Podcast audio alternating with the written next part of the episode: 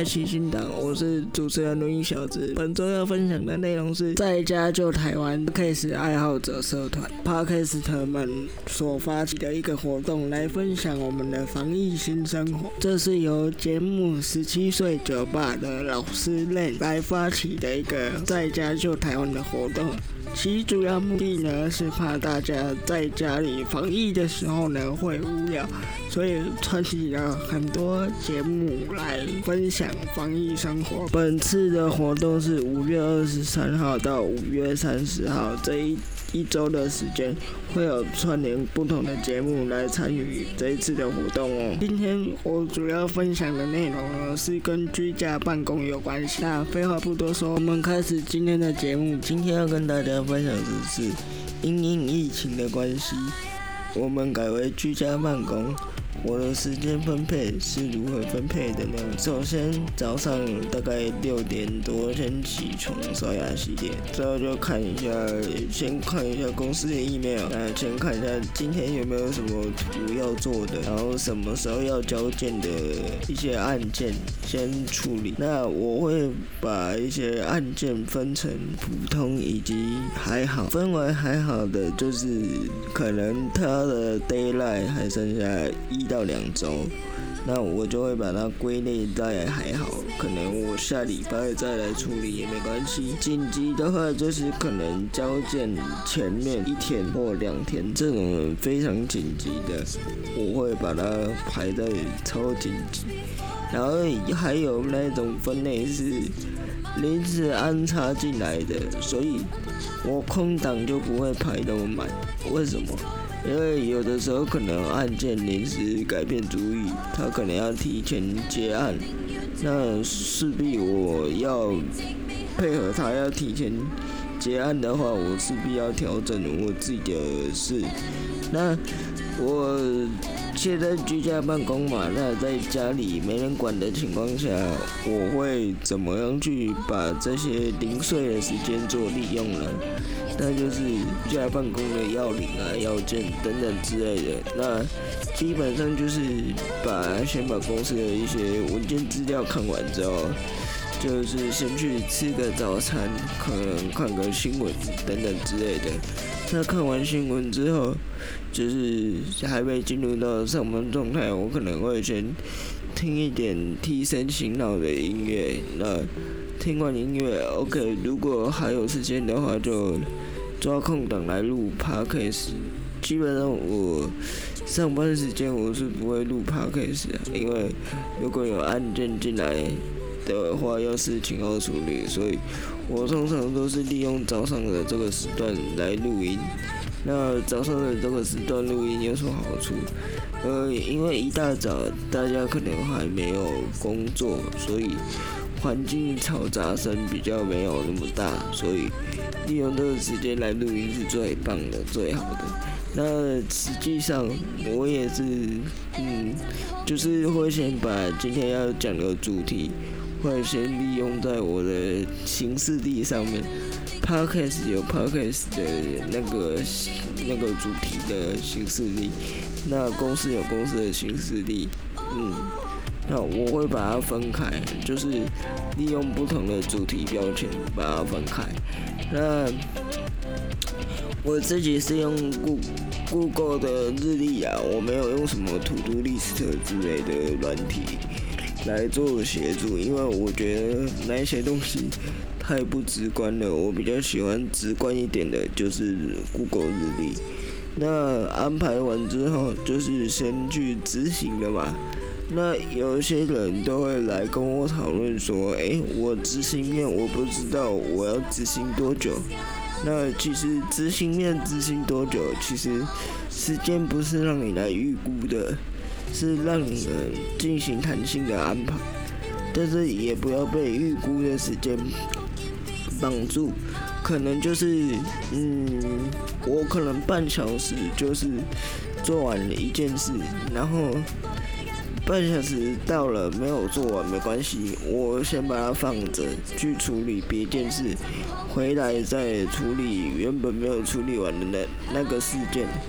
假设我们以事件 A 与事件 B 来做区分的话，我们先做完事件 A，那先把它做完半小时，之后先去做事件 B，那事件 B 做完或者是一样半小时到，再回来做事件 A，因为你一直同样做一件事，你事件 B 的事你就没办法处理了嘛。那与其这样的话，我希望跳着做。那跳着做有两个原因，是因为第一个原因，你不用去怕你后面的事情没有做到；第二是，你做同样一件事做太久，你会你包含剪爬 case 也是。我自己有的时候，呃，因为节目的。长度的关系，可能十分钟、十五分钟，那你要来回一直听、一直听，可能耳朵会疲劳，所以我都会是先剪大概十分钟、十五分钟，就先休息一下，去做别的画图啊，等等之类的。那就是不要让自己太过于麻木，因为当你做一件事做到麻木的时候，你会没有耐心，没有耐心的时候。你就很容易随便做，那随便做的时候，你的专案成效就会不好。所以我的个人习惯是我把专案的，就是轮替啊，用轮替的方式，嗯，那这个小小的经验跟大家分享。那下一个阶段是，呃，刚前面说到时间的安排，那时间的安排其实我不会把它硬塞塞到满，我可能。行程 A 跟行程 B 之间会有半小时的空档，那这半小时的空档是干嘛的？就是比方说，行程一是假设今天这个专案 A 是这个时间要交，那下一个专案 B 执行的时候可能要一些时间准备，那我留这半小时不是给专案 B。是，可能专案 A 可能他去途中需要修改，那我利用这半小时去修改，然后再把专案 B 往后挪。那利利用这样的弹性的方式，不然你如果都把，比方说专案 A、B、C，那你 A、B、C 就把它排得很紧。那如果今天专案 B 说要改，然后专案 A 也同时要改。请问你抽得出时间来做修正吗？其实做设计最重要的其实是时间上面的安排，因为你提一个专案，你可能需要找他的相关资料，去找他的素材。那你找素材的过程中，你可能会需要量到他的著作权的问题。那这中间都是耗非常大量的时间跟精力，时间拉得越长，其实对你自己本身来说是越有利的，因为你难免会觉得累，难免会觉得我现在不知道怎么办的时候，脑袋先。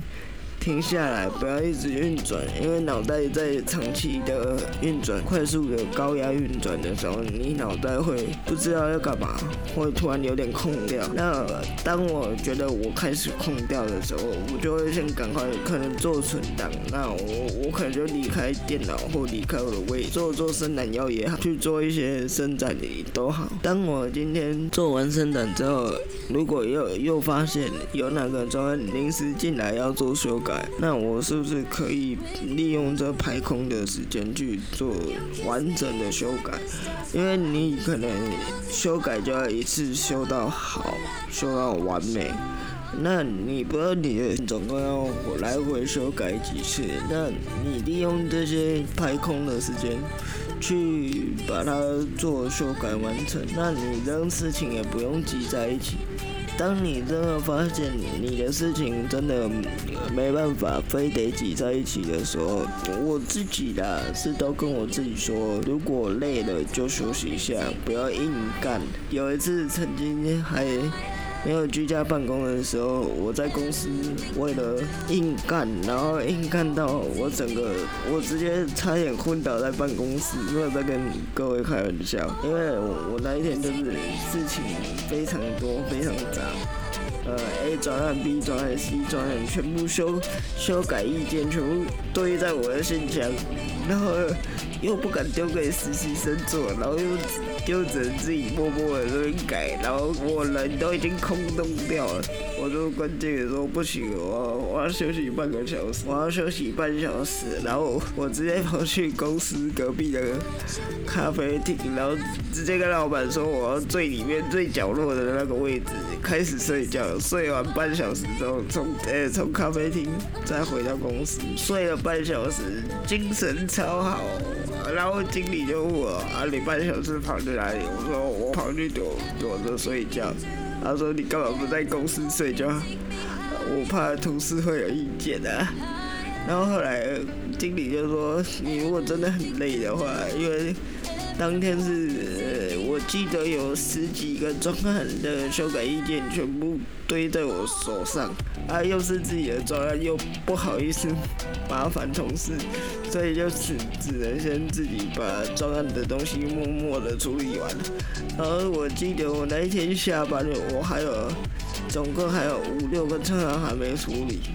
我就直接跟经理说，呃，其他的专案先帮我挡掉，我没时间去处理这些额外的专案，能不能先等一下再做处理？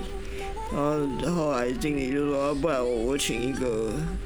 实习生过来帮你好了，然后虽然实习生减少很多工作流程啊，可是我还是不放心，我还是自己去去做处理。自己做处理会有一个坏处，就是因为我自己比较谨慎，那自己也比较不放心。不放心的状况下，你又突然又要丢给。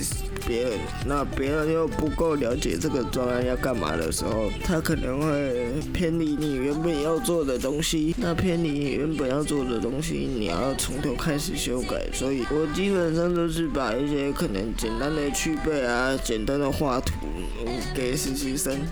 那复杂的还是我自己亲自动手，不知道有没有听众也是这样。如果也是这样的话，欢迎去我 IG 留言哦。我资讯栏那边会有一个连接，是我的设计作品跟一些我的 IG 以及我的联系方式，有需要的听众朋友可以来联系哦。那也希望可以跟听众朋友多多互动。其实时间的安排一直以来对我来说，我都觉得不管再怎么安排。还是会有事情处理不完的时候，事情处理不完，不是说我不能在时间内做的事情，而是短时间内事情多起来，你会有可能没有处理到的事情，或者是你完全遗漏掉。我都会在养成一个习惯，我都会在做完每件事情的之后。回去检查一下，我到底有没有什么事情是该做而没有做的，然后做完最后的检查要休息再去休息。对我个人的习惯是这样，那也提供给各位听众朋友的参考。或许在居家办公的时候，因为不能跟同事聊天打屁，所以你可能会觉得非常的无聊。但是我们透过视讯会议，其实也可以做到远距的聊天打屁。本周节目到此结束，谢谢大家本周的收听。下集预告：如何利用海龟汤这个游戏呢？去嗯增进自己的提案能力，以及了解客户表达的意思，那让客户更了解你的提案内容呢？其实透过生活中的一些推理游戏，就可以做到这一点哦。那想要更精进自己提案的技术的观众朋友们，记得要收听下周内容哦。下周内容绝对是满满的干货啊！不管你是在任何的职业、任何的行业，都可以使用哦。而且这个。方式又不会很枯燥乏味，一定是很好玩的哦。而且你还可以用一些免费的游戏 App 去训练自己的表达。其实海龟汤呢，就是去利用题目的叙述，然后去连接到可能的答案。那其实就跟提案的内容一样。那下次我会大概。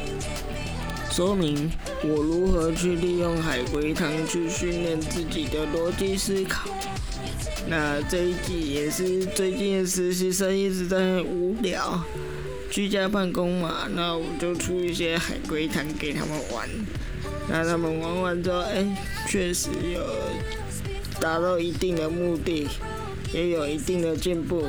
那想说分享给各位，节目到此结束，谢谢大家。使用 Apple Podcast 的听众朋友，记得五星推报加留言哦，然后记得去 Mixer Box 按赞哦。那我在 Amazon Podcast 上面也已经都上架喽。那在海外的听众朋友，如果想听我的 Podcast，可以去阿马龙的 Podcast 平台哦。小子最近又在台湾大哥大的买。Music 的 Podcast 里面有上架，欢迎到 My Music Podcast 进行搜寻，开启新档就可以看到我喽。谢谢大家，感谢本周收听，我们下周见，拜拜。